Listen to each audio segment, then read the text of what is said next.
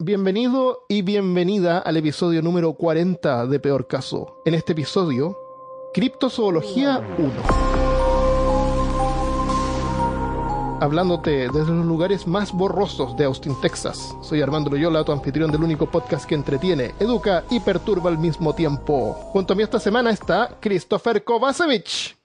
En las llanuras de el horizonte vemos el en las llanuras del horizonte. ¿Cachaste eso? Totalmente así sacado de, de tu oreja. eh, claro. De tu oreja, sí, fue Eso, celular de la oreja. geográficamente accurate. Claro. Eh, le puse de título Criptozoología 1 porque en esta semana vamos a hablar de un par de criaturas y a lo mejor nuestros. en el futuro, amigos nuestros, claro. Y a lo mejor en el futuro hablamos de otros. Vamos a ir, ir revisitando este tema. O sea, este... Ah, le damos las bienvenidas a los que están escuchando y a los que están trabajando. Eh, el- entonces la idea no es hablar como de qué es lo que es la criptozoología, sino que hablar de un par de criaturas y hacerlo como entretenido y divertido. Y si se están preguntando por qué estamos nosotros dos y no hay nadie más, nos enojamos con todo el mundo, los echamos a todos. Claro, también. A lo mejor regresan si se les pasa. A lo O les compramos chocolates. Entonces, la, bueno, la criptozoología es una pseudociencia que trata ¿Cómo de... pseudociencia? En peor caso. Pseudociencia. No, pues Armando, nosotros traemos solo ciencia al podcast. Ya lo habíamos conversado. Ah, ¿Te ¿en re- serio? recuerdas la No, pero reunión espera, de espera, espera, pauta? Pseudociencia contiene la palabra ciencia. Ah, entonces cabe, sí, entra. Entonces, por eso, claro. Sí. El- Y trata de encontrar una explicación real a criaturas de leyendas eh, y del folclore. Es súper interesante. Estas criaturas no son unicornios. No estamos hablando de unicornios ni dragones aquí. Oh, Estamos hablando de criaturas que tal vez pueden ser, podrían ser más reales, podrían tener una, una, un por ciento más de probabilidades de existir que un unicornio, un minotauro, una criatura de, de leyenda. Son como criaturas que podrían, a lo mejor, una serpiente marina, eh, o los Mm. que vamos a hablar esta semana. ¿Decimos pulpo cuáles son? gigante, por ejemplo. Pulpo gigante, claro. Que con su nombre con C. Con CH. con CH. También les recordamos a los amigos que si quieren escuchar un episodio so- con otro tipo de criaturas místicas o mitológicas, Mm. pueden ir Mitológica, eso, esa es la palabra. No, estas no son criaturas mitológicas, claro. ¿Cuál- ¿Qué pueden hacer si quieren hablar? pueden ir a nuestro nuestra página eh, de internet peorcaso.com y en nuestro episodio número 8, si no me engaño, fue de criaturas eh, marítimas. Sí, en el episodio número 8 eh, hablamos sobre monstruos marinos. Eh, también creo que hablamos de algunas criaturas en el episodio 3 de mitos y leyendas de Chile. Y seguramente en el mitos y leyendas de Colombia, que es el episodio número 20. Hay harto Exacto. material ahí para escuchar. Ya. Entonces hoy día eh, yo les voy a hablar de el monstruo del lago Ness. Ah, el Nessie. Para los amigos. Nessie. Para los amigos le pueden decir Nessie. Existen muchos avistamientos de cosas extrañas en lagos y evidencia anecdótica abunda. Y así como en los bars y en los pubs también. Hay avistamientos de cosas muy ex- evidencia anecdótica, Claro, y, y Sí. avistamientos de cosas muy extrañas claro, gente que desaparece. también. Eh, existe mucha evidencia anecdótica sobre encuentros con monstruos legendarios en más de 20 lagos alrededor del mundo. Ah, Me costó un poquito encontrar un lago en Latinoamérica, pero encontré uno. Sin ir muy lejos, el lago Nahuel Huapi en Argentina es hogar del Nahuelito. Ah, Eh, pero, y esto, pero en, en Chile no están lo- la región de los lagos. pero no hay ningún monstruo. ¿Los en cueros no están ahí? Se supone que están los cueros. ¿o no? Pero estos no son. No, no son así. Estamos hablando, acuérdate, no es mitología. Son criaturas que a lo mejor existen. Ah, ok. Es cripto- son, se llaman críptidos. Son críptidos. Es bien Este interesante. se llaman abuelito. Cuando estaba investigando yo me, me- me puse a leer un poco de, de criptozoología y es súper interesante como la postura de, de estos gallos. A pesar de que es completamente improbable de que cualquiera de las criaturas de los que ellos hablan existan, pero Pero Claro, bueno. no existen, pero, pero puche que existen en el lore, en, en, la- en nuestra cultura popular, existen. Y a pesar de que creemos de que no existen, vemos como imágenes o fotos y hay una cosa adentro nuestra que es como, ¿será? ¿Será de Claro. verdad? ¿Que ahora lo encontraron sabe. finalmente? El mundo es muy la- grande. La descripción del abuelito, claro, y la mayoría es agua. Eh, la leyenda de esta criatura viene de la criatura Tehuelche. Lo describen como un ser que tiene piel como de una vaca, pero con apéndices en formas de espinas filosas y dos péndulos que terminan en un par de ojos desorbitados. Dicen que ataca a cualquier ser que esté a la orilla del lago para alimentarse.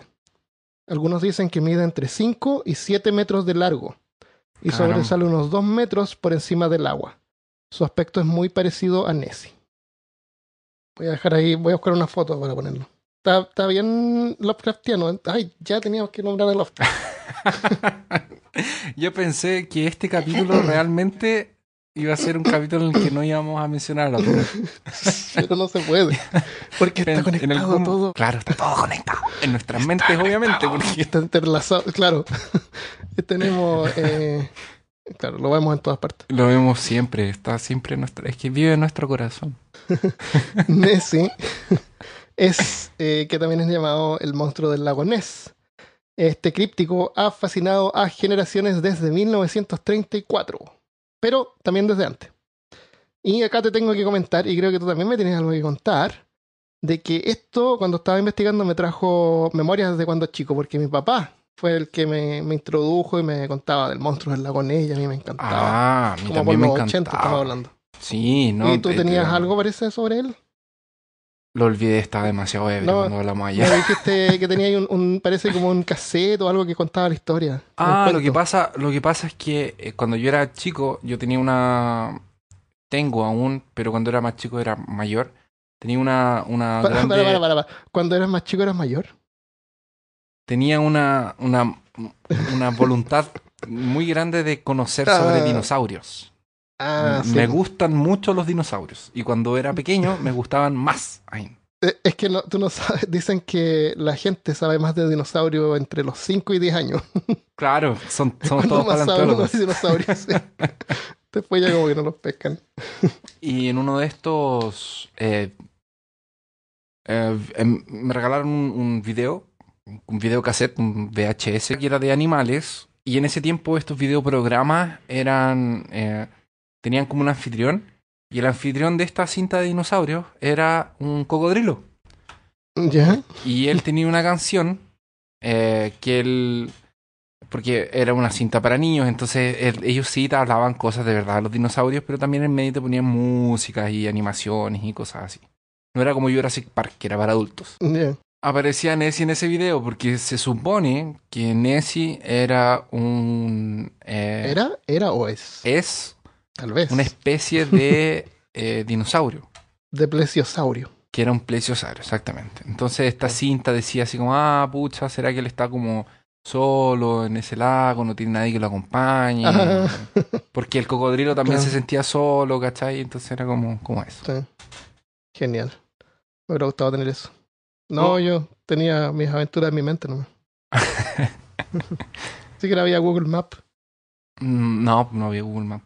Porque ahora, mientras estaba investigando, fui a mirar el lago y, y uno puede ver el lago. Puede acercarse y ver las casitas ahí. Exacto. Eh, no encontré el, el monstruo del lago. ¿No lo viste? Les ¿No digo lo pusieron así como...? Sí, no, no pierdan tiempo. o sería genial hackear Google Maps y poner, poner al Oh, a, to- monstruo. a- a todo esto encontraron, se supone que encontraron un... eh, un pie grande en Google Maps, loco. ¿Ah, ¿En serio? Sí. Ah, lo voy a buscar. Genial. Ya, déjame contarte.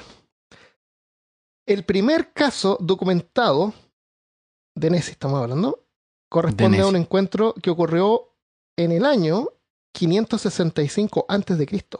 Estamos hablando de 2500 años atrás. Ya, sí. La historia cuenta que un monje irlandés llamado Columba, Estaba ebrio, seguro. seguro que estás abrio, al pasar cerca del lago Ness, se encontró con un funeral. Los locales le explicaron que el hombre estaba nadando en el río cuando fue atacado por una bestia acuática que lo mutiló y lo arrastró bajo el agua. y aunque trataron de rescatarlo en un bote, ya estaba muerto. Así que Columba envió a uno de sus seguidores a nadar en el lago. Ah, ¿Te imaginas? bacán. ¿Te imaginas? Oye, tú, Súper bien. anda a nadar allá. No, yo no sé nadar. Necesito un voluntario. Tú. Claro, imagínate que. Columba era como un Jesús. Tenía sus seguidores. Oh, ¿Por qué tengo que hablar? ¿Por qué tengo que nadar yo? No, no, no, ve, nada, pero está frío. No me importa nada. Pero ¿estás seguro que no hay un monstruo? piedra, me voy a hundir. Claro. ¿Estás seguro Oye, que no hay un monstruo que me va a comer? No, nada. Puedes ir. Imagínate la media prueba de fe. El seguidor fue a nadar, como le dijo Columba. Porque seguramente no le dijo que había un monstruo. Ah, a lo mejor no les contó. Le dijo, oye, eh, esta agua es súper rica para nadar. Entonces, bueno, resulta que la historia cuenta que el monstruo apareció y se acercó al tipo. Y Columba hizo la señal de la cruz y dijo, You shall not pass. Ah, No, no dijo eso, no dijo you shall not pass. Le dijo, no sigas adelante. Esto es verdad, está documentado así. No toques al hombre, regresa de una vez. La criatura dicen que se detuvo como si hubiera sido tirada con cuerdas y huyó. Oh. Los seguidores de Columba y los locales dieron gracias por lo que percibieron como un milagro. Y Columba luego fue canonizado como santo y ahora es San, San Columba.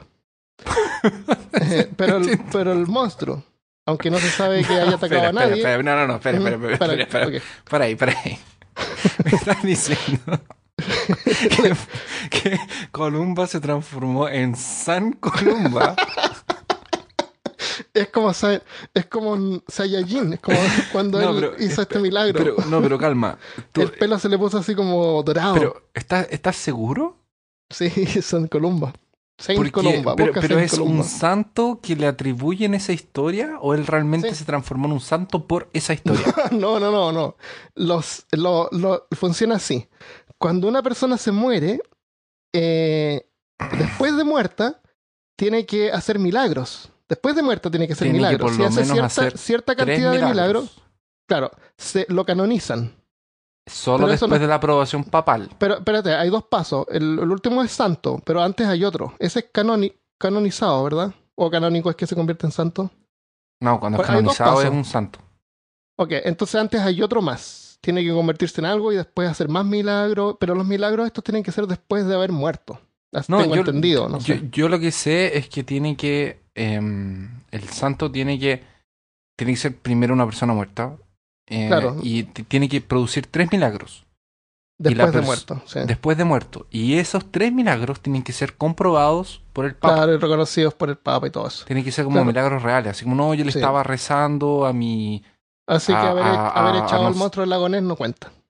Ah, por eso te estaba preguntando, porque se me Sí, hace muy no, no. gracioso. Los irlandeses No, no. muy. Ya, entonces bueno, el, a pesar de que esta historia cuenta que lo echó, aparentemente el monstruo no, no atacó a nadie más porque no hay ninguna otra historia que cuente que fue que alguien haya sido atacado por el monstruo o muerto por el monstruo, pero sí hay un montón de otras eh, eh, encuentros supuestos con, con la criatura. Uno de los más famosos es de 1934. Eh, viajamos al futuro como en 2000 años. Rápidamente. Do- claro. Como todos los Eh, documentales de History Channel. Claro, que pasamos rápidamente. El año 1934, 1934 en la noche. A la una de la mañana, Arthur Grant, un estudiante de veterinaria, una noche cerca del primero del- de, la, de la una de la mañana, manejaba su motocicleta por la playa, así como por el borde del lago. En la parte noreste del lago, que es como la que está más cerca del, del mar del norte. O, o más cerca del mar cuando cuenta que casi choca con una criatura. De acuerdo con Grant, tenía una cabeza pequeña con un cuello muy largo. Cuando la criatura lo vio, cruzó el camino de vuelta al lago o, se, o entró al lago. Grant se desmontó de la moto- motocicleta, lo siguió, pero cuando llegó al borde del lago ya era tarde y solamente vio la agitación del agua. Entonces la criatura no estaba en el lago, estaba fuera. No, es claro, estaba descansando como en la orilla del lago.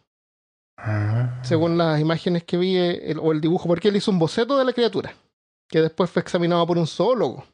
Y el zoólogo dijo que era consistente con la apariencia y comportamiento de una nutria. Una nutria muy una, grande. nutria una nutria gigantesca, claro. En con cuanto, un pero muy largo. otro, otro tipo, un paleontólogo, Tal vez estaban ebrios. Es Escocia. Claro. No, no puedes confiar en los escoceses. dijo que era porque era de noche y no había visto bien y seguramente estaba tomado, Ah, no sé, no sé. Probablemente. Eh, Ah, ¿Qué estaba haciendo a la una de la mañana eh, Oye, en una motocicleta y- en la bolilla del lago? Y ese lago debe quedar así como en medio de la nada, no debe ser así como... Él debe haber estado como cruzando de un pueblo para otro, una cosa así. Debe haber ido de vuelta o hacia algún lugar, claro. Es típico En- que esas cosas pasan, es como, no, me caí Sí. de la moto porque vi a pie grande. Claro. Oye, es que no quiero aceptar que había bebido. Bueno, hay que tener en cuenta también que él era un estudiante de veterinaria.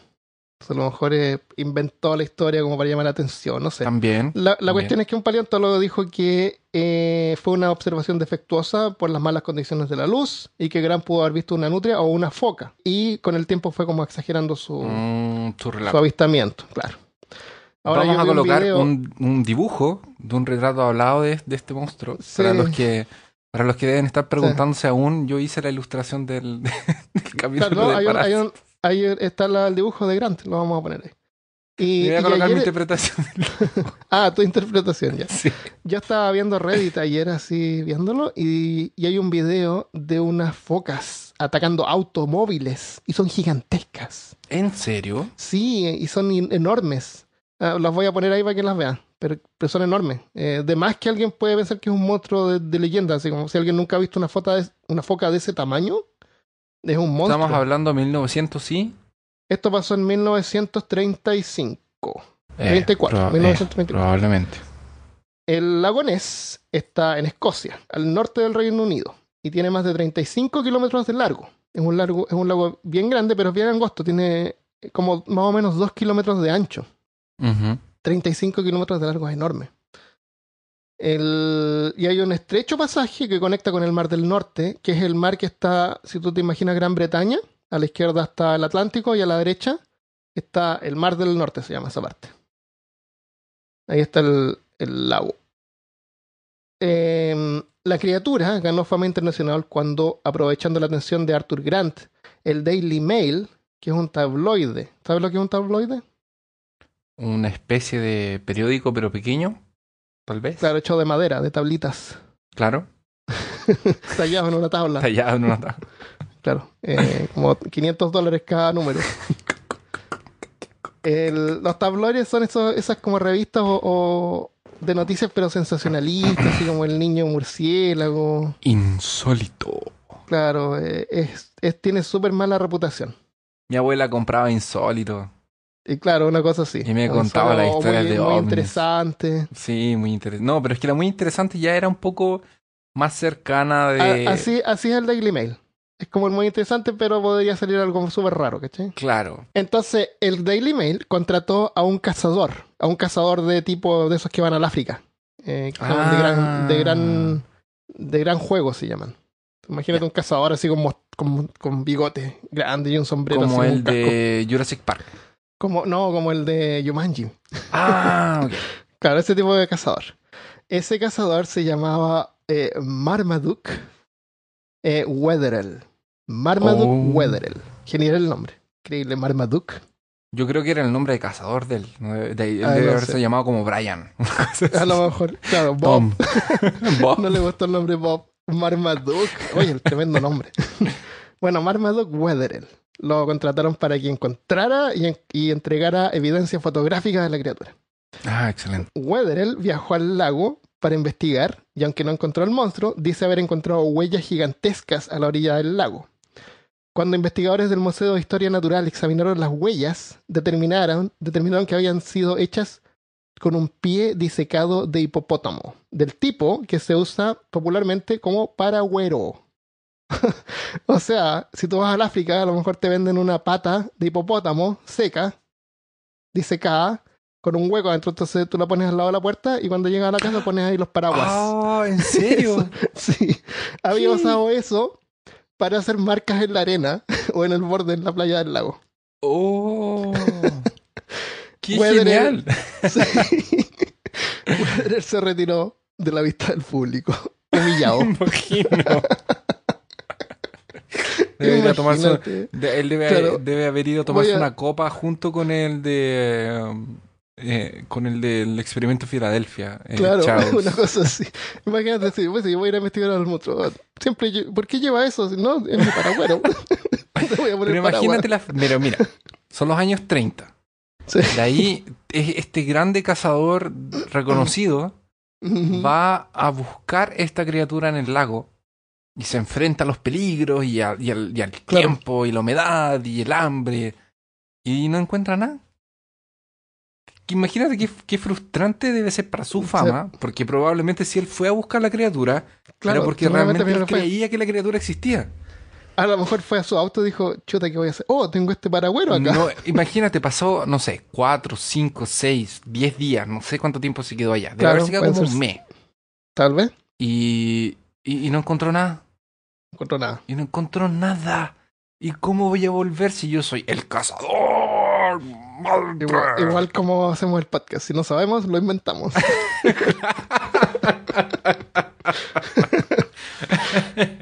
Exactamente. ya sea usar un paragüero o lo que sea necesario. claro. Qué chistoso, paragüero. Paragüero. A mí me gustaría tener un paragüero de, de pierna de, de hipopótamo. hipopótamo. Oye, pero lo encuentro tan de los años 30 como dices tú. Sí, típico. Como el, como el cazador de, de la película original. Sí. Un, cenicero así de mano de, de mono. De, mono. po. Así los usaban de cenicero. pues. Las manos de los. Le cortaban las manos o las patas, como le dicen, a las manos de los orangutanes, qué sé yo.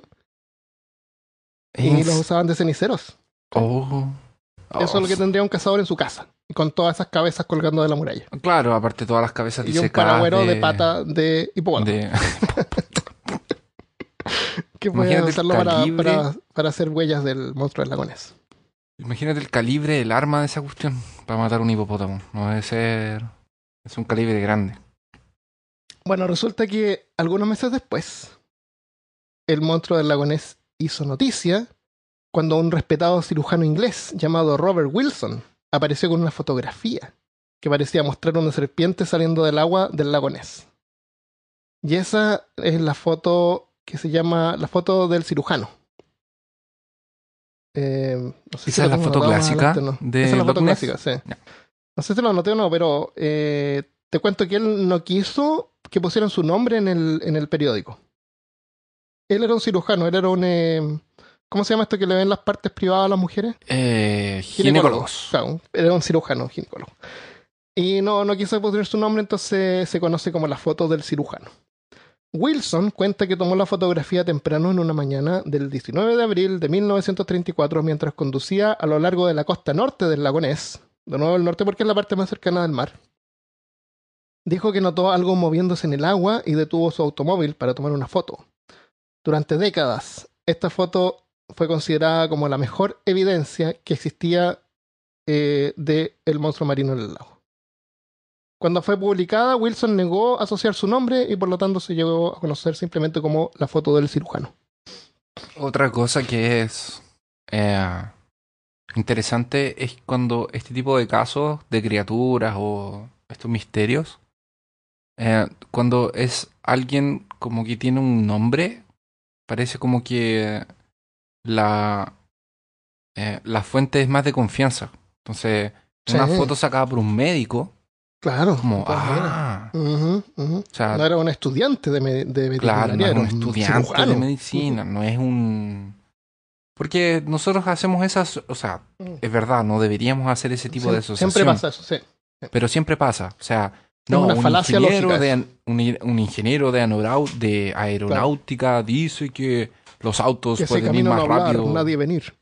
Claro, así como el sonido no es más rápido que la luz. Y es el único retardado que dice eso, ¿cachai? Pero... Claro, sí. No, hay, hay doctores retardados también. También, claro. Eh, bueno, resulta que por muchos años, escépticos pensaron que se trataba de una broma, pero la foto nunca fue analizada seriamente hasta 1984. Ujú. O sea, 50 Eh, años hace después. poco, sí. Hace- más o menos hace poco. 40 años más o menos, 30 años. Fue analizada por Stuart, Stuart Campbell. Little. Ah, no, perdón. Stuart Campbell para un artículo que fue publicado en el British Journal of Photography, o sea, una revista sobre fotografía. Ajá. Campbell, que tampoco es Bruce, con- concluyó que el objeto en el agua solo podía tener unos 30 centímetros o un metro de largo, como máximo, y que probablemente era una nutria o un ave marina. Sugiero que era muy probable que Wilson, el, el que había tomado la foto del doctor, supiera que ese era el caso, o sea, supiera que era falso. Pero resulta que Campbell estaba equivocado. Y el Ta, mundo ta, tendría que esperar otros 10 años para saber la verdad. ¿Te gustaría hablar tú sobre otro críptido y, y damos la Ah, resolución al final del podcast? Bueno, ¿Mm? Y, y contamos la verdad. Claro, vamos a hacer. eh, eh, esto es como el, el, eh, clickbait, pero en Claro. podcast. No pueden, no pueden dejar de escuchar. Tienen que, tienen que esperar. O- pero es que, es que pueden adelantarlo. Ah, pero es que no les vamos a no, avisar. no les digamos, sí. No les, no les decimos a dónde está Claro. el, el- el final. Claro. ya, entonces vamos a dejarlo hasta acá esta parte y vamos a concluirlo al final.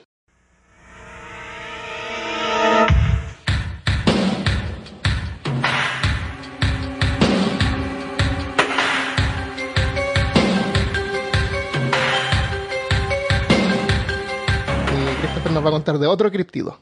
Sí, nuestro segundo amigo que vamos a, a- a analizar esta semana es el pie grande o Bigfoot o Ujú.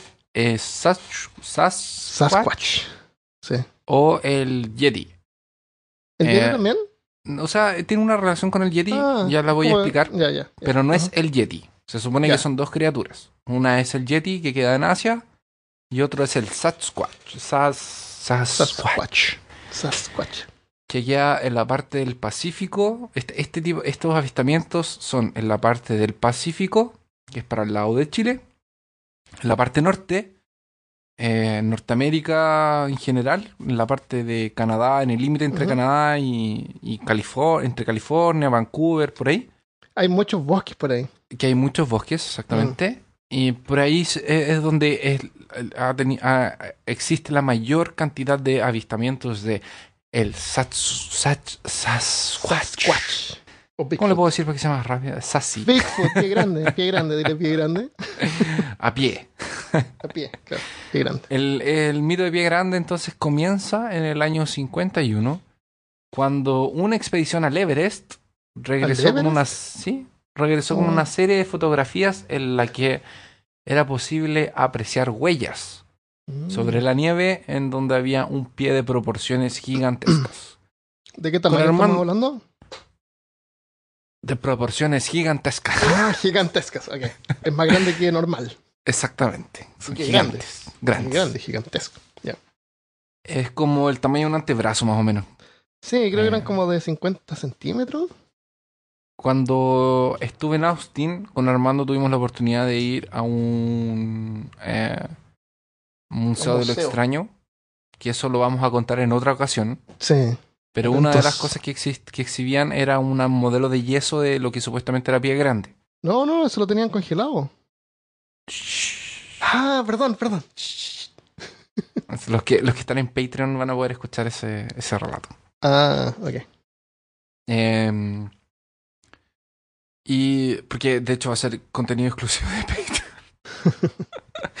y el, el pie era un pie norm- eh, eh, porque imagínense un pie de, de persona grande en yeso y ese era un modelo de yeso de pie grande Ya. que estaba al principio del museo. ¿Te acuerdas del corredor? Sí, sí. Ahí. Y mm, el pie, la foto del pie que encontraron en, eh, en, en el Everest, los Himalayas, eh, tenía como tres dedos, imagínense tres dedos grandes, Como los Simpsons. como los Simpsons Oh. tienen cuatro. Ah, Como Disney, como los dibujos de Disney. Mickey Como- Mouse y todos tienen tres, ¿no? Tres Sí. de, claro, algo así. Solo que en un pie y el tercer dedo, que sería el que está más a la derecha, tiene tres deditos chicos. Ah, Entonces es como. Es Como un un- tronco con tres deditos chicos y dos dedos grandes. ya. Como si fuera una tortuga ninja, pero uno de los dedos tiene tres deditos chicos. Esa es la forma que tenía lo que supuestamente, porque esa descripción que yo estoy dando es de un tipo que mostró un modelo en yeso, lo que supuestamente estaba en el Everest. Ah, Ahora, ¿cómo, ¿cómo sacar ese, eso de una... ¿Cómo reprodujeron eso de una foto de la nieve que estaba en el Everest? claro. A más de 6.000 pies de altura, no sé. Pero se supone que esa que, que ¿Qui- ¿Quién comenzó lleva, ahí. quién lleva al Everest un equipo para poder tomar muestras de, O yeso. de yeso? Que iban a claro. llevar yeso. Ok. Ok, digamos que, que bueno. A lo mejor eh, inventó eso porque es como tan lejos nadie va a ir a, a verificar. A, a verificar. exacto.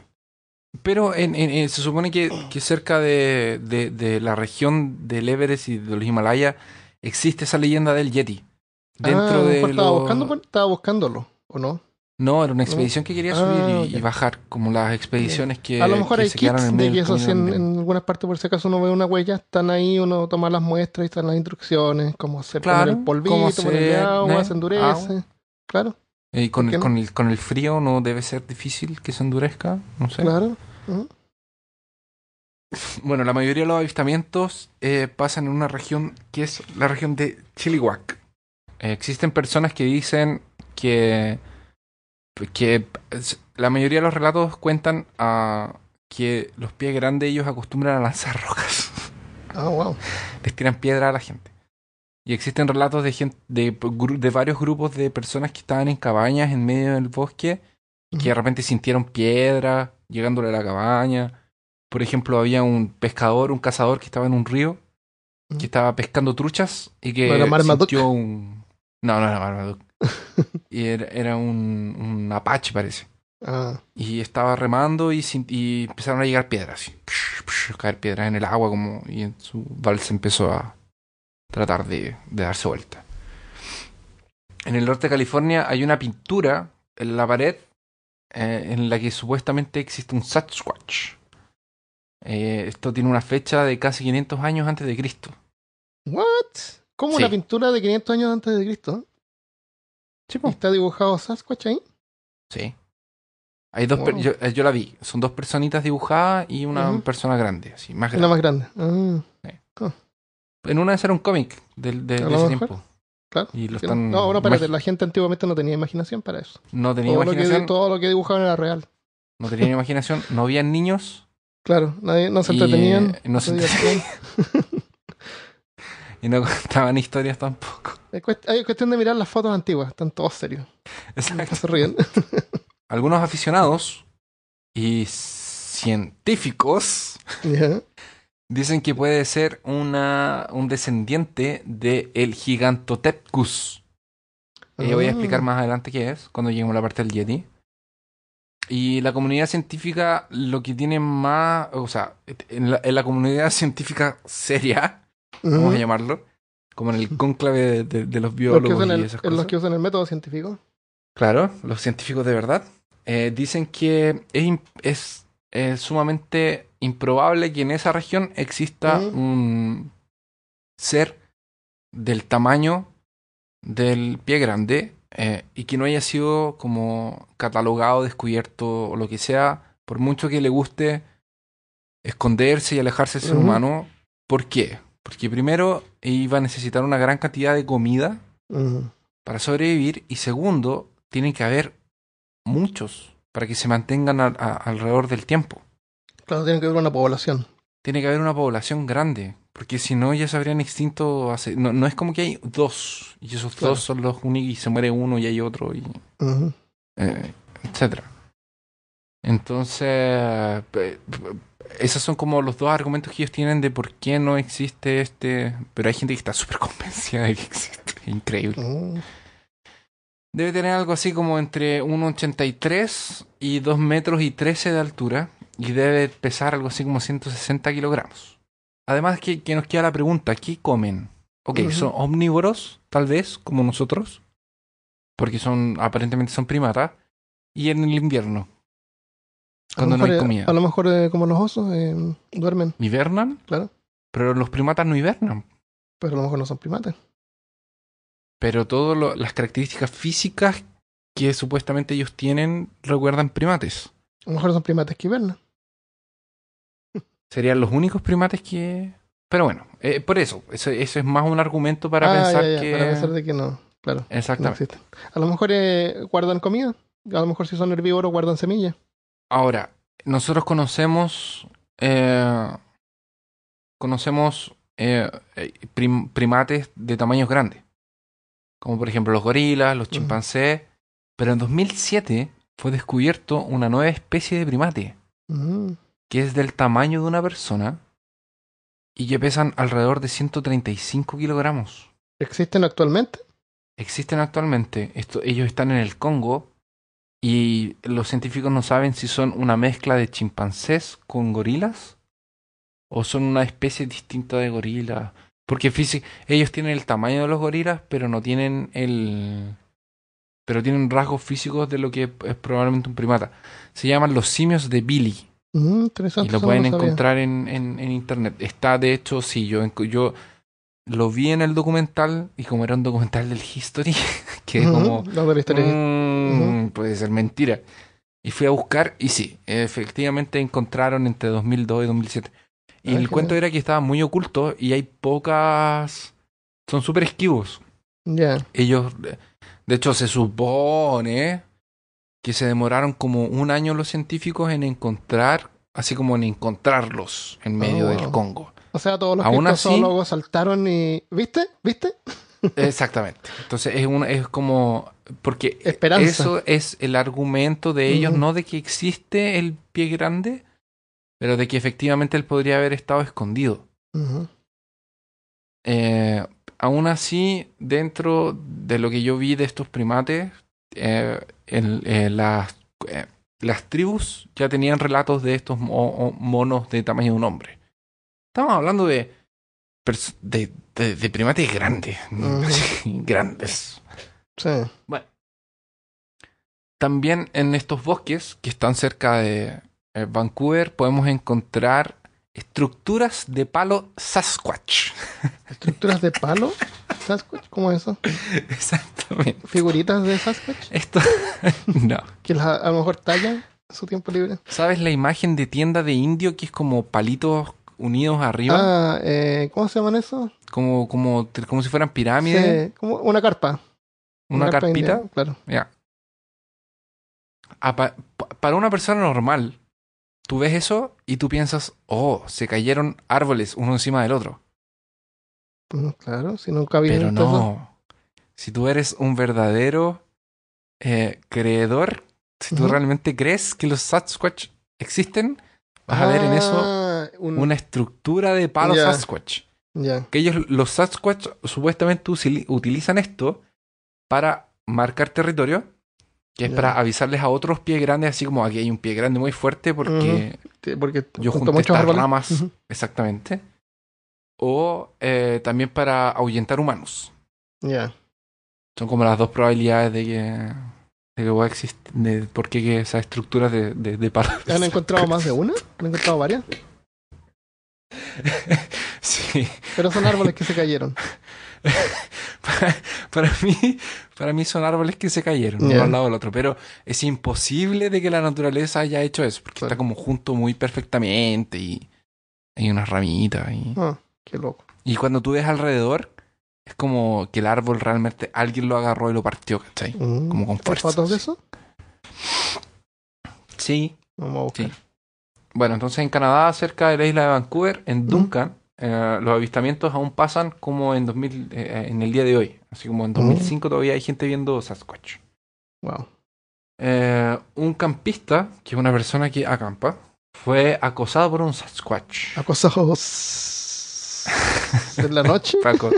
Sí, él, él era un sujeto que estaba de moto y estaba acampando. Y de repente ah, empezó a escuchar unos ruidos en medio de, de- de- de la nada. Y sacó su linterna y empezó a alumbrar. Y, mm, y vio así como una criatura con cara de simio y no sé qué cosa. Y se le acabó la batería de la linterna. Ah, obvio. Típico. Justo tenía que pasar. Pasa, po. Claro, se le olvidó cargar la, la, la batería nueva. claro. Y, y Bueno. ahí des- desapareció. Y desapareció. No tomó foto. Eh, en 1934, en una reserva apache, dos amigas estaban en una cabaña y declararon ver una mano peluda en la ventana. No, peluda. ¡Pah! y supuestamente esta criatura estuvo toda la noche asediando la casa, como tirando Wow. piedras y haciendo ruidos y Qué cosas por el horrible. En estilo. Australia eso pasa con los canguros machos gigantescos que tratan de entrar a tu casa. ¿Has visto esos videos? Es lo, Ah, más, yo vi un video- es lo más aterrador que puedes ver en internet. Imagínate yo, yo si como el golpeando las gallo que le un- Oye. ¿Qué? Yo, yo vi el video de un gallo que le dio un combo a un... A un canguro sí. No, pero los canguros machos son gigantescos, musculosos, horrible. Y golpean los vidrios. y- oh, es terrible. Terrible, terrible, terrible. Sí. Y no, Los agarran, son- agarran los perros y, y ahogan a los animales, los ponen debajo del agua, los sostienen así debajo del agua. Ese video que viste que está sosteniendo al perro, que salió hace ¿Sí? poco, y el tipo va y le Sí. pega, al- ¿Sí? estaba ahorcando al perro. Y si hay agua, los ponen debajo del agua para ahogarlos. Sí, Son criaturas del son mal. terribles, son del mal, criaturas del del mal, mal. claro. Pero cuando son bebés son súper eh, lindos. Ah, son bacanes. sí, pero los machos gigantes son enormes. Son unos monstruos. En 1941, la familia Chapman, eh, ellos eh, dicen haber visto una criatura en las cercanías de su casa. Estaba, su- estaba la mamá que era Sarah Chapman con sus dos hijos y ellos vivían eh, como lejitos de, vivían como cerca de un, de un bosque eh, bien, bien espeso, bien, bien cerrado. Y su papá trabajaba como en la construcción, así como afuera. Estamos hablando de 41. Y eh, ellos estaban así como en el patio, y la mamá estaba colgando ropa que había acabado de lavar con sus propias manos y su esfuerzo. Como antiguamente se lavaba la ropa. Claro. Y los niños jugaban en el jardín mientras el papá trabajaba. Y la mamá dice haber visto una criatura en, saliendo del bosque y, vin- y- y yendo en dirección a la casa de ellos, de ellos tres. Y ellos tres corrieron. En la noche, cuando el padre vuelve, cuando Jack Chapman vuelve de- del trabajo, encuentra, no encuentra a los niños y encuentra como todo en el patio desordenado. Y tampoco encuentra a su esposa. Y ve pedazos de pelo, que era un pelo así como... eh, era un café rojizo eh, eh, alrededor de su casa y de como ah, de- de- del patio. Y cuando entra a su casa, encuentra la casa entera desarmada. Y las Oh. cosas en el suelo y como que alguien había estado registrando. Y fue a su cama y dijo, su- alguien durmió en mi cama. Alguien se tomó mi sopa. Exactamente. Mi sopa está fría. No, como el, la niñita de los como los de oro. sí, como los, de los- eso, de- los osos. Pero esta era una irlandesa porque era, era, era pelirroja. Ah, ok. Entonces, se, se supone que cuando él llegó dentro de la casa vio una, un barril que tenía peces adentro, que pesaba algo así como 130 kilogramos, Ah, y lo encuentra en el suelo y vacío. se robó los Después él sale de su casa Quería y se va a sushi. un po... Claro. Sale de su casa y se va al, al poblado más cercano y encuentra a sus- sus hijos y a su mujer. Habían escapado. Sí, ellos habían escapado. Escaparon. Sí, no, son como las historias de la malca, que es como eh, llegó y encontró a su mujer con sin Muerta, cabeza claro, y terrible. sus hijos sin brazos. Y eso no es nada, espérate. Claro. Y eso Una no es cosa que no podemos concebir. No, pero espera, que yo terminé de contar la historia. What? Y el man fue y agarró. Malca, te queremos. Eso pasa cuando, eso pasa cuando ustedes no están es en la cosa más terrorífica que cuentas. sí. Nos dejan solos y. Ya, pero y en pasa. esta, en esta historia la familia escapó y no murió. Pero en esta historia de la familia, exactamente. Qué bueno. Eh, existen las tribus de Lumi que hablan sobre los seres llamados Mkiwes.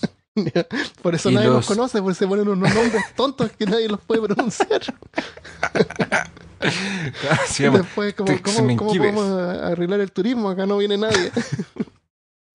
Pongamos un nombre difícil. Claro. Que faltan, que faltan los Stijaha y los Kawi Kawiyai. Ya, no, necesitan un, eh, alguien de relaciones públicas, de Ah, no, no, marketing. claro, un claro, de marketing. alguien de marketing, claro. En, en China, bueno, existe el Yeren, Ujú. que es el nombre, es eh, una traducción sería como el hombre salvaje, que también existe la leyenda de este hombre, eh, como de, de este eh, pie grande. Ujú. El Yeti en los Himalayas y obviamente el Mandurumbun, eh, que también este- ¿Qué, espérate, ¿qué, qué es lo que vio usted, señor? Yo vi un Mandurumburun. bueno, entonces, en las montañas de el. Himalayas encontramos un hombre simio grande llamado el Yeti. Su primo, muy no muy lejano, el Mandurumburun, Mandurungun. es bulleado por su familia por llamarse de este tipo. ¡Ajá! ¡Te llamas Marundubu! ¡Deja de molestarme, Yeti! Entonces, existen est- estos tres y se supone que cómo habría llegado el hombre, el pie grande, el Yeti a Norteamérica, porque son relatos muy parecidos. Bueno, entonces se supone que los Yeti pasaron de China y de, de esa parte asiática hacia, el, hacia Norteamérica por este paso cuando se congeló. Ya. Ahora el Gigantopithecus Fue descubierto porque en, en China eh, los dientes de esta de este ancestro, Ah, o sea, no de este ancestro, pero de, de- de- de esta otra especie, eran vendidos en casas de medicina, Por supuesto. como, si fueran obvio. como si fueran dientes ¿Cómo de no? dragón. Claro, sí. Se supone que este, es- Bueno. este, este antepasado, no nuestro directo, pero esta otra desviación, se supone que realmente existió y que los últimos eh, vestigios de este Gigantopithecus es de 30.000 años, 300.000 años, perdón. Eso en base de registros fósiles. Ujú. Entonces creen que podría ser de la misma familia. Se supone que Mm. habría ido por el estrecho desde Asia hasta América, como, como dije. Antes de entrar al relato clásico de- del pie grande, yo voy a hablar de Rick Dyer, que fue un gallo que hace poco, de hecho, salió incluso en la tele, que mm, dijo que había descubierto, dijo que le había disparado a un pie grande y lo había capturado y tenía uno y todo, pero después dijo que era mentira. Salió incluso en la tele. Ya. Hay imágenes de él en, en YouTube si lo quieren buscar. Se llama Rick D-Y-E-R. Bueno, entonces, cuando nosotros hablamos de pie grande, eh, nosotros generalmente pensamos en ese filme del año, o sea, en ese filme, en esa película grabada Sí, en los sí. años 70, Ujú. de este simio grande andando en dos pies, entrando como en un bosque. Sí. Eso pasó en otoño de 1967, en California. Y, es- y las dos personas que estaban juntos para que, que pudieron filmar este supuesto ejemplar femenino. Ah, era de- femenino. Sí, era una mujer. Sabía. Se supone que era un, un- una- un femenino de, de los, de los pies grandes. Se llamaba Roger Patterson y Robert. Gimlin. Se conoce como el Patterson Gimlin Film. Exactamente. Eh, son 40 segundos de imágenes y ahí vemos a, a un, un espécimen de pie grande en Bay, Bay Creek y los expertos dicen, algunos expertos afirman que por cómo la criatura camina hace que la película se pueda hacer verdadera. Ujú. Por, por la postura, la forma de mover los brazos y la postura de- de la espalda. Claro, no, sí, yo lo he visto y no, no hay, no- de ninguna manera una persona podría caminar de esa manera. Claro que no, Imposible. ni mucho menos en los años 70. Obvio, claro, eran aburrida la gente fome. No eran creativos. No, en los años 70, en los años 70 ya el el Ah, LSD ya, había claro, porque llegado. existía, porque existía la droga. Sí, existía la droga. Los Beatles ya existían. Entonces, Claro. Sí. eh, además de esto, dice que eh, entonces la criatura hace estos movimientos y obviamente en ese tiempo no existe el expandex y no existe el velcro. Entonces la gente que cree que la, que la, filmas, que, el- que la, Ah, filmación, que la película es de verdad, dice que el disfraz está muy bien hecho para ser un disfraz de los años 70.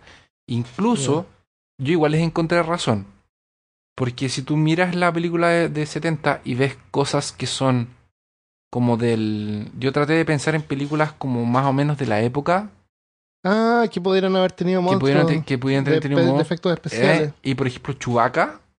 Chewbacca tú lo veís y Chewbacca no parece. Un Chewbacca es de 70 y, es de 60 y- es de 67 también, pues. Ah, o sea, Y se no podían hacer parece. trajes de bien hechos. Pero Chewbacca no parece de verdad. Ni de lejos. No, no está hecho para parecer de verdad. Pero no se ve ninguna, ningún cierre como en las películas japonesas de, no, no se de ve. que sí se veía un cierre. Pero, pero aquí tampoco se ve cierre y no se ve expandex. Y, y el pa- Está, tamaño está lejos también, está lejos. está lejos, pero el tamaño, no sé, mira, yo, yo, yo, yo vi la, el, el, el video y no estoy diciendo que es verdad, pero también no estoy diciendo, No, ya lo pensaste, lo pensaste. sí, Dudaste. es, es, es porque de verdad el traje yo lo encontré muy convincente. No lo vi como un traje tan, no sé, yo lo dejo ahí a la. Hay varios videos, se de- puede- bueno, es un video, pero hay varias versiones que está eh, eh, así como estabilizado y se puede analizar mejor. Sí. Vamos a dejar ahí hartas versiones para bueno, que lo obviamente todos ver. los videos, Pero ten en cuenta eso, que Chewbacca no estaba hecho para parecer un simio. Seguramente incluso se alejaron de eso. Eh, entonces, el, este Patterson, eh, además de, de- de haber hecho esta película, donde filmó este Bigfoot andando, publica un libro en el 66 que se llama El, Abominable Hombre de las Nieves. Ya. Él publicó ese libro. Ujú, Ah, Es de él. Y después, al año siguiente, él supuestamente financió unas dos caballos, una cámara y todo para que filmaran la película del, del, del abominable hombre de las nieves. Finalmente, después de la muerte de los, de- del señor Patterson, de hecho Patterson y Gimli se pelearon después de la cuestión de la película, porque Patterson se llevó todo el crédito y Gimli quedó como para atrás en ese tiempo. Y eh, después de que cuando Patterson estaba como en su lecho de muerte y recién se reconcilió con Robert Gimlin, Ujú. Y cuando después de que se murieron los dos, los hijos de Patterson dijeron que el papá había inventado todo y que era una joda. Oh. Una broma. Un hoax. Las huellas, claro. Le apareció y dijo, mira la cámara, mira la cámara, es una joda, mira la cámara. Mira, mira, mira la ¿Y se cámara. sabe quién supuestamente era el que estaba disfrazado? Ah, ¿Está no lo ident- ¿No encontré. está identificado con, con nombre o no sabemos? No, no, yo no lo busqué, Bueno, la lo- verdad, no se me ocurrió. no importa, lo dejamos como tarea para que investiguen. Vean ahí, busquen. Yo no, no lo sé, pero demás.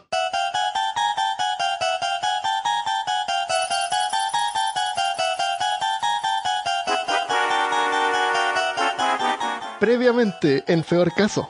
Entonces vi en el lago una figura aterradora.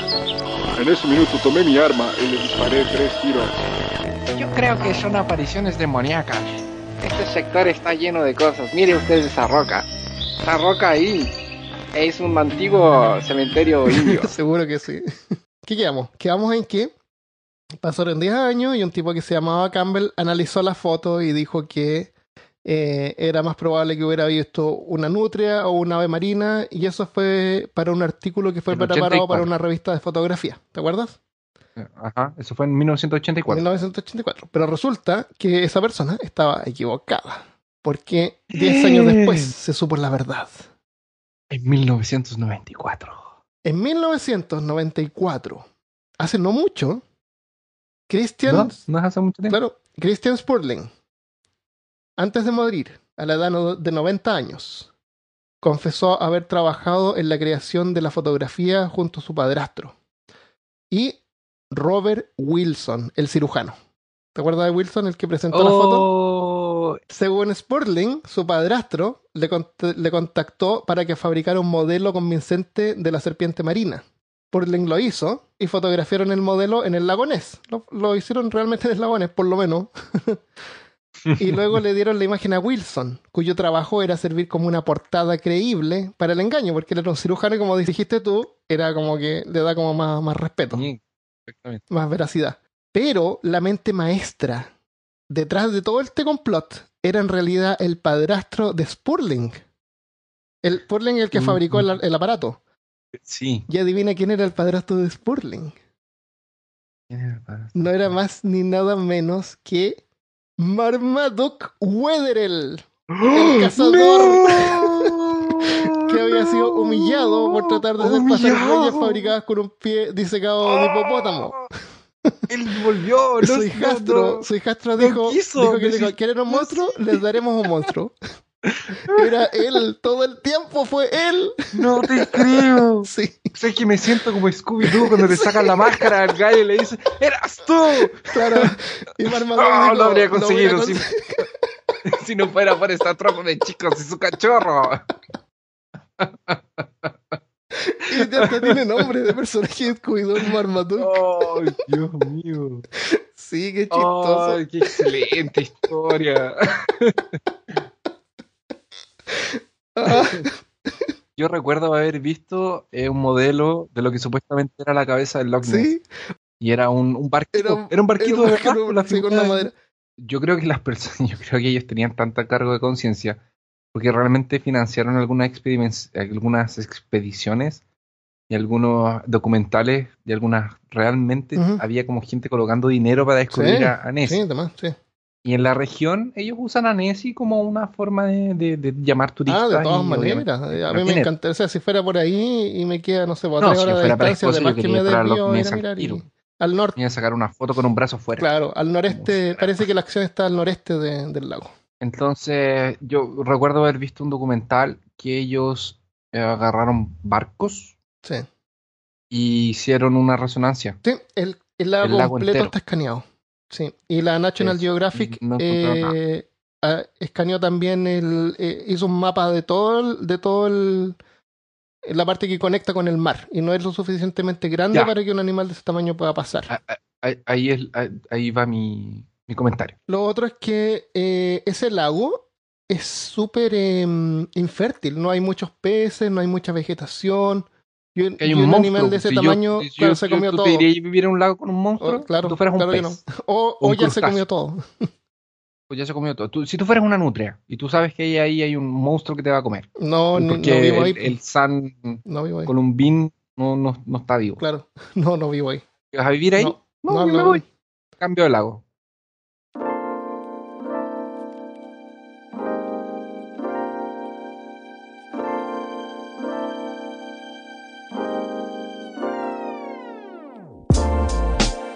Vamos a dejar hasta acá. Eso, bueno, esas fueron las dos historias. A lo mejor en el futuro hacemos otro episodio sobre criptozoología y elegimos algunos otros víctimas. Criptidos. Va- mándenos. Sugerencias, claro. ¿Cuál es su, cuál es su criptido favorito? Y le vamos a mandar saludos primero a, nues- a nuestros patrones que nos apoyan en Patreon. Patreon. Y esta semana tenemos un nuevo archivista de tomos prohibidos. ¿Cómo se llama, Christopher? A Sodnem Kasi. Wow, parece como si estuviera tratando de invocar a algún demonio. a lo mejor es medio diablito. bueno, Sí, es un archivista de, de tomos prohibidos. así que él sabe quién es. Y tenemos también algunos comentarios en Facebook. ¿Quieres leer tú el primero? Emanuel Becerra dice, muy bueno el podcast, sigan así. Nunca he leído Lovecraft, pero siempre que lo mencionan me recuerda los libros de Rodolfo Martínez sobre, sobre Sherlock Holmes. La sabiduría de los muertos, las huellas del poeta, la boca del infierno, en los cuales mezcla elementos del mundo de Lovecraft y de otros autores en sus historias. Léalos, se los recomiendo. Estaría bueno un episodio con correcciones de capítulos anteriores. Claro. Será un capítulo especial. Eso probablemente no va a pasar. ¿Sabes que no recibimos tantas correcciones? Seguro que cometemos errores, pero sabemos que. es que si oye, nos ponemos a revisar, Sí, Armando, olvídalo. sí. Pero. Eh, Uno sobre dioses en diferentes culturas y algunos sobre, sobre poblaciones extintas. Eh, sigan así, chicos, y buena suerte. Saludos, Saludos. saludos. Muchas. Saludos, Emanuel. Tenemos también un saludo para Cassandra. Hola, equipo de Peor Caso. Mi nombre es Cassandra y escribo para felicitarlos. Soy fan de ustedes y tengo que decir que ya escuché por segunda vez la mayoría de los capítulos. Porque sí, yo también los escucho desde mi trabajo.